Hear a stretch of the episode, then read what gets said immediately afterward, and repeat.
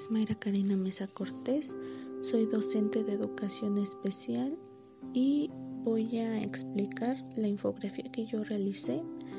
Esta está basada en el apartado número 3, el cual es el modelo de construcción de colaboración escolar para la transformación educativa. Aquí nos mencionan que la educación de calidad consiste en un desarrollo integral para los alumnos en las áreas intelectual, emocional y social. Esto solo lo podemos lograr trabajando en colaboración familia y comunidad escolar. Este planteamiento del modelo de colaboración surge a raíz de vislumbrar que ambos contextos, escolar y familiar, tienen como objetivo en común el promover el bienestar de los niños.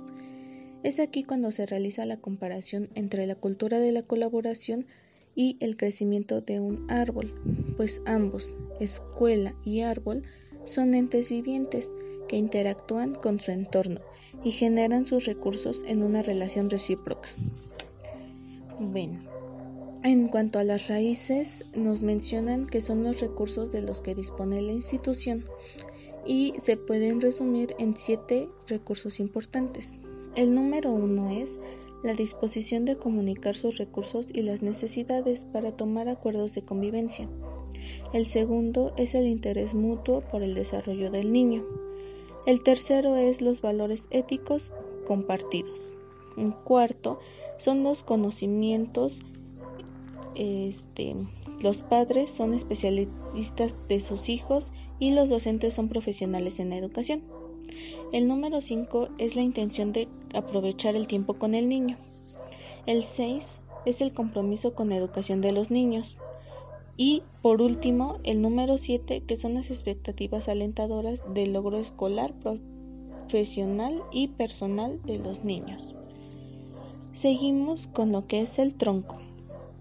Nos mencionan que en los árboles el crecimiento es del centro hacia afuera y la colaboración se construye de la misma manera, desde la reflexión personal hacia la promoción de la participación de los otros actores.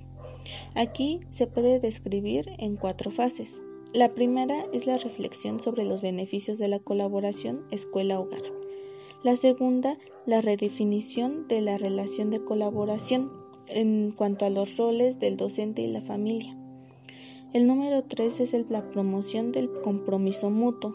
Y por último, el cuarto es la participación guiada de los padres de familia en la toma de decisiones de la escuela. Bueno, seguimos con lo que son las ramas. Aquí nos menciona que las ramas son las estrategias empleadas en busca de los objetivos, los cuales son construir una relación de confianza, acordar claramente los roles y las responsabilidades de profesores y la familia, planear conjuntamente las temáticas a tratar en los talleres de promoción del desarrollo integral de los niños, promover una comunicación bidireccional activa y permanente. Y por último, evaluar los avances, retrocesos y paralizaciones del proceso de colaboración.